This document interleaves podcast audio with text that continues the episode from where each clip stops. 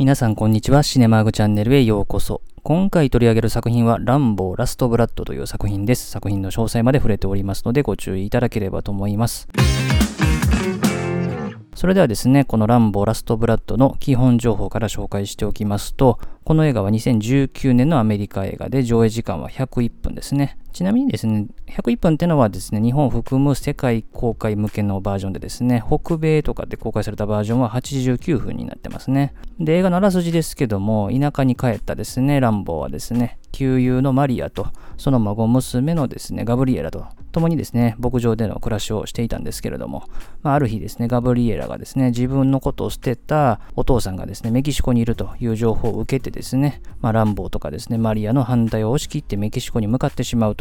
まあ、いうところから始まる映画ですね。で、この映画の監督はですね、エイドリアン・グランバーグという人ですね。この人は2012年キックオーバーというね、映画でメル・ギブソン主演の映画を撮ってる人ですね。それ以来の作品ですね。で、音楽の担当がブライアン・タイラーということで、前作のランボー最後の戦場に続いての起用という形になりましたね。で、それから撮影の担当がブレンダン・ガルビンという人ですね。で、キャストに関してはシルベスタ・スタロンがジョン・ランボー役をですね、5作品連続で演じているという形になってますね。で、前作がですね、このチャンネルでも取り上げましたけども、2008年、ランボー最後の戦場というね、日本語タイトルが付けられた映画でしたね。まあ、最後の戦場と言いつつもですね、最後じゃなかったと、まあ、いうところはね、シルベスタ・スタロンの映画でよくあるんですけれども、11年の時を経てですね、シリーズの5作目が作られたという形でしたね。で、本作はですね、5000万ドルという、まあそこそこの予算に対してですね、全世界で9000万ドルの売り上げという形なので、まあ、非常に寂しい売りになっちゃったなという感じですし、全世界での公開は2019年でしたが、日本では2020年の6月というですね、まあコロナ禍入ってからですね、まあ映画館が再開し始めた頃ぐらいの公開ということでですね、まあ当然ですね、間引きしたですね、状態での公開ということもあってですね、まあそれほど話題にもあまりならなかったという部分もありましたし、まあ残念ながら日本でもそんなにヒットしなかったというところが現状でしたね。まあ、それでは前置きはさておきまして、この映画見た感想の話をしていきたいんですけれども、本作はですね、前作のラストですね、ランボー最後の戦場で最後、ランボーはですね、アメリカの自分の家に帰ってきてですね、まあ、その家に向かう様子をですね、まあ、長くね、ずっと映し続けるというところでね、映画が終わったわけですね。で、まあ、日本語タイトルもね、乱暴最後の戦場ということをつけたのでですね、もう続編はないだろうな、みたいな感じの雰囲気もあったんですけども、まあ、5作目を作ったと、まあ、いうところで、その乱暴がアメリカに戻ってからどんな生活をして、で、それからどういうことが起こっていくのかっていうのが描かれる映画なんですね。ちなみにですね、先ほど話したですね、上映時間ですけれども、北米版が89分という形なんですけども、まあ、これはですね、全世界版の方でのオープニングに使われているですね、構図に巻き込まれる人たちをですね、ランボーが助けに行くというですね、ボランティアの仕事をやってますけれども、それのシーンが丸々カットされているそうですね。ランボーがどういう生活をしているのかっていうところの一部がね、北米版ではカットされちゃったという形ですね。で、実際ランボはですね、どういう生活をしているのかっていうとですね、もうこれ非常に驚きでしたけども、なんと地下にですね、大きなトンネルを掘ってですね、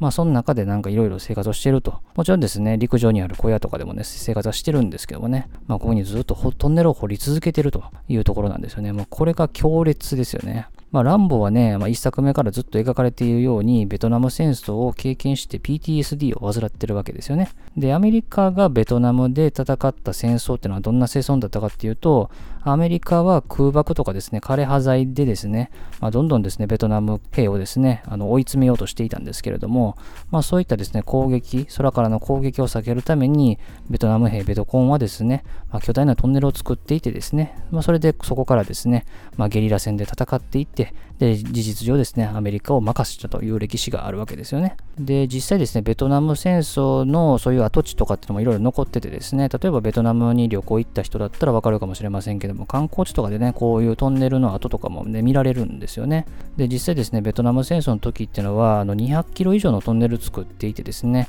そのトンネルの中にですね、学校とか病院とかまで作るぐらいですね、本当にあの地下で暮らせるようなですね、もう大きな巨大なトンネルを作っていたというね、ところがあるんですですよね。でそういったところでランボーは戦ってですね、まあ、グリーンベレーとしてですね、非常にエリートの兵士として戦っていたというですね、宝があるわけですよね。で、しかもですね、こういう巨大なトンネルではないにしてもですね、まあ、地下のトンネルにいるっていう場面はですね、ランボーのシリーズでですね、いろいろ描かれてきたわけですよね。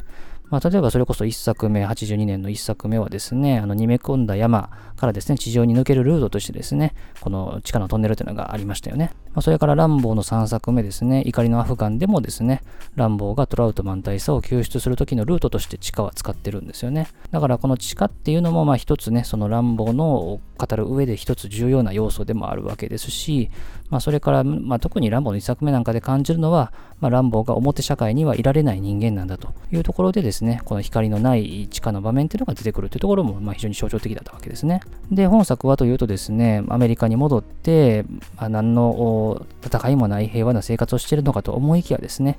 やっぱりランボーにとって、その殺し屋、兵士としてのですね、ランボーが生まれたのはですね、やっぱりこのベトナム戦争なわけですし、そのベトナム戦争のような戦場というところが、まあ、彼のの居場所なわけですよね。で、そういった戦場で目にした光景をアメリカに帰って自分の土地で再建して、それが落ち着くっていうところで考えると、やっぱこれは恐ろしい話ですね。で、まあしかもかなり巨大なトンネルを作ってるわけですしですね。まあランボーにとってこの地下トンネルの中ってのが、まあ自分の居場所なんだっていうふうに考えるんだとしたら、やっぱりこのベトナム戦争の作ったですね、兵士がこんな生き末になるというのはですね、非常に悲しい話だなというふうに思いますよね。で、それから本作の、まあ、プロットの話で言うと、誘拐されたカルメンをランボーが救出に行って、で、まあ、黒幕見逃しにするっていうですね、えー、映画なんですね。で、まあ、こういうのはですね、割と、まあ、昔の西部劇の時代からあるプロットでですね、まあ、特に、まあ、ジョン・フォード監督、ジョン・ウェイン主演の西部劇の名作と言われる創作者というね、このチャンネルでも以前取り上げた作品なんかのプロットはね、思い出しますよね。まあ、実の娘ではない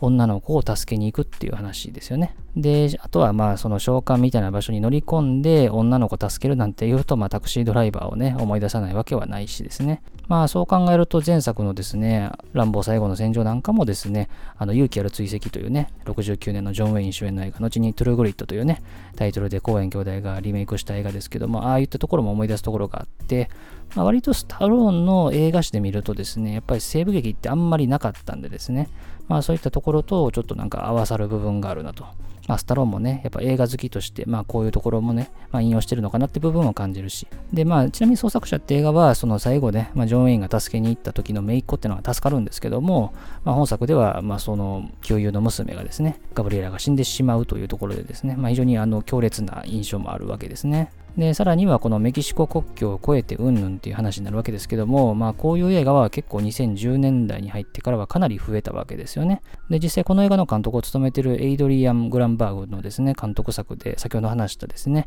メル・ギブソンが主演をした2012年のキックオーバーという作品ですね。まあこの映画もですね、まあ、メキシコ国境はまんま出てきましたしですね、まあそのですね、メキシコ国境で捕まった男、メル・ギブソンがですね、メキシコの刑務所、まあ、この刑務所もね、なかなか変な刑務所でしたけども、ここに収監されるっていう話でしたね。まあ、それからこの国境を越える云々で言うと、やっぱり2015年のボーダーラインとか、あるいはその続編のボーダーライン、ソルジャーズデイとかですね、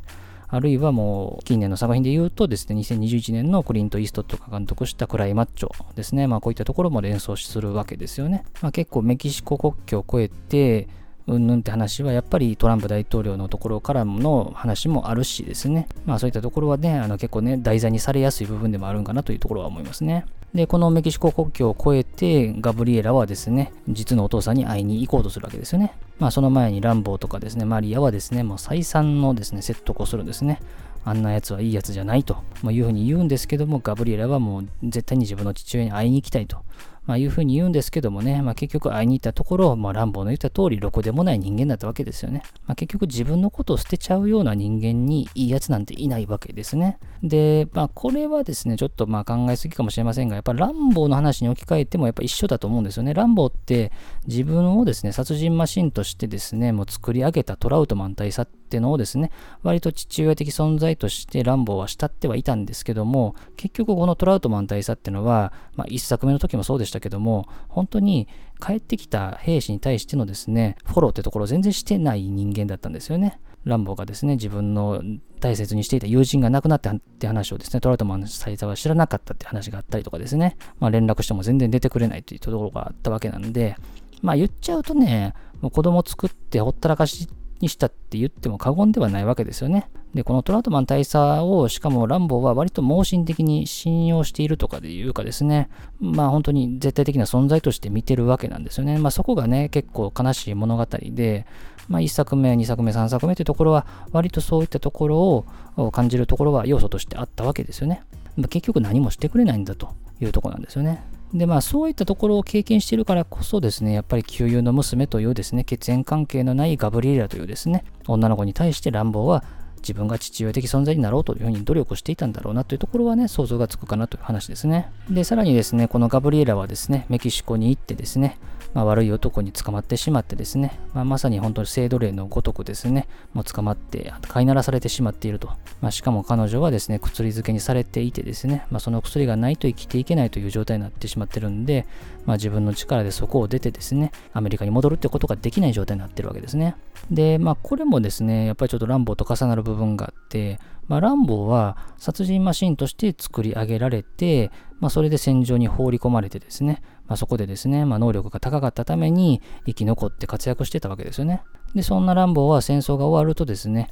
まあ、次に自分の居場所がなくなってしまうと。で、新たにまた戦争があるとですね、そこに引っ張り出されて、あるいは自ら乗り込んで、まあ、そこで大暴れするというところで、まあ、ある種の生きがいを感じているような人間なので、やっぱりこの殺人マシンとして武器を持って暴れ回るってところを言われてきた人間が、まあ、それがない場所でじゃあどうやって生きていくねっていう話なんですよね。で、それを結局、まあ、特に前作なんかはまさにそれを如実に表したような映画でしたけれども、まあ、そういう人間になってるところと重なる部分はあるんですよね。だからこの非常にね、このガブリエラってキャラクターは、割とランボーが復讐するためのキャラクターとして用意された部分も、まあ、ないわけではないんですけども、まあ、特にね、この父親的な存在、それからですね、ランボーがどう育ってきたのか、どう扱われてきたのかっていうところとすごく重なる部分はあるんでですね、まあ、ここはね、まあ、決してあの侮れない要素になってるかなと思いますね。で、まあ、の女ですね、そのランボーはですね、まあ、そんな準備もしない状態で乗り込んだがためにですね、まあ、ボコボコにされてしまうと、まあ、いうとこですね。まあ、この辺もなんかちょっとハードボイルドな西部劇の感じも思い出させるところがあるし、まあ、それから謎の女性が助けてくれるという展開ですね。まあ、この展開はね、ちょっとできすぎた話かなと思いますけれども、まあ、こういう展開もどこか西部劇らしいところがありますよね。ボコボコにされた主人公をですね、まあ、知らない女性がですね、まあ、こっそり助けてくれるみたいな話はね、よくありましたけれどもね。まあ、しかもこのキャラクターがただ助けてくれるだけってところはですね、ちょっとね、あの気がかりな部分ではあるかなと。もう少し彼女のキャラクターへのフォローがあってもいいかなっていうのは思いましたね。でですね、まあ、最終的にこのガブリエラを連れて帰ろうとしてもですね、まあ、キロで死んでしまうと。で、まあ、ついに怒り狂った乱暴はですね、まあ、相手にですね、まあ、ちょっと餌を撒いてですね、おぶき出して、まあ、自分のホームグラウンドに連れ込むと。で当然ですね、まあ、このゲリラ戦というところでですね、まあ、実績を出してきた乱暴ですからですね、まあ、こんな地下にですね、まあ、乱暴からすると素人みたいな男たちをですね、まあ、引きずり込めばもう勝利なわけですよね。で、ここからまあ血を血で洗うですね、復讐劇になっていくと。まあ、ここの乱暴のね、最後のアクションシーンっていうのは、やっぱり90年のホームアローンとかね、あるいは2012年のですね、007のスカイフォールとかね、まあこういったところのラストの部分とかをね、思い出させるような感じにはなってるんですけども、ラストのアクションに関して言うと、やっぱ前作のランボー最後の戦場で、まあ、50口径というですね、非常に大きな銃弾をですね、もうこれでもかと人に浴びせまくって、もう人体が破壊されていく様子をですね、描いたクライマックスにはやっぱり及ばないっちゃ及ばないんですけども、やっぱりランボーがね、ある種生まれ育ったとも言える地下トンネルで暴れ回る様子っていうのは、まあ、やっぱり彼が生き生きしてるし、まあ、彼のホームグラウンドなんだなっていうところはね、つくづく感じるとこですね。で、まあ、この映画、まあ、終わりを見る限りではですね、やっぱりこの、走馬灯のようにですね、1作目からの映像がですね、次々に流れていく部分もあるので、やっぱりラストブラッドというですね、タイトル、これはまあ1作目のタイトルがファーストブラッドであることのですね、まあ裏返しですけれども、まあこうなってる以上さすがに最後かなとは思いますね。で、今1作目が82年でしたからですね、もう本当に40年ぐらい経ってるわけですけれども、まあ、ベトナム戦争というね、まあ、1960年代から始まった戦争ってところが、まあ、大きく時を経ても、まあ、そしてたとえですね、周囲が平和な状況であったとしてもですね、人の心にはですね、まあ、深い傷が残るわけなんですね。で、しかもたとえどんだけの平和を訴えても、まあ、世界からですね、え、戦争とか争いことをなくすことができないという歴史は間違いなくあると。そして乱暴はそういったですね、戦争争い事がある以上ですね、あ自分の居場所がそこにあるんじゃないかってやっぱ思ってしまう部分は間違いなくあると思うんですよね。まあ、そこで自分が活躍して評価されたっていうね、歴史があるわけですからね。まあだからこそやっぱりこういう地下にトンネル作って、まあ、そこで暮らしてるってところはやっぱり異常な状態だろうなと思えるしですね。まあ、そこで落ち着きをね、まあ、得られるのであればですね、まあ、そこにいさせてあげたいなっていうふうにですね、思う部分はあるんですけども、やっぱりランボーのようなキャラクターが最後の最後まで生き残れるですね、力があるからゆえですね、苦しみ続けるというところは本当に悲しい話なので、まあ、本当にね、まあ、こういった映画だけ見てもね、争い事がなくなることをね、願うしかないし、まあ、そうならない現実を見てね、まあ、悲しむのはしょうがないんですけどね、まあ、そういうところをね、思う作品でしたね。ということで今回は作品紹介としてランボーラストブヤットというですね、ランボーの5作目、前作から11年経って作られたおそらく最後の作品について取り上げました。このランボーの抱える痛み、悲しみ、辛いところっていうところはですね、ずっと続いてるという意味では、このシルベスタ・サロンという俳優がですね、まあ、乱暴シリーズとずっと付き合ってるというところにもなんかつながる部分があるかなとも思いますし、まあ、落ち目と言われては立ち上がりを繰り返してきたね、えー、男ですからね。まあ、近年も変な映画には出てるんですけども、やっぱりスタローンという俳優はちょっとね、やっぱり映画人としてはですね、まあ、語らざるを得ないなって部分はね、間違いなくあるなというところは感じましたし、まあ、70超えた彼がですね、まだエクスペンダブルズシリーズもやるって言ってるんでですね、まあ、最新作にはやっぱちょっと気を配っていきたいなというふうに思う作品でしたね。というように当チャンネルでは他にも様々な作品の紹介してますんで、いろいろ聞いていただければと思います。最後までお付き合いありがとうございました。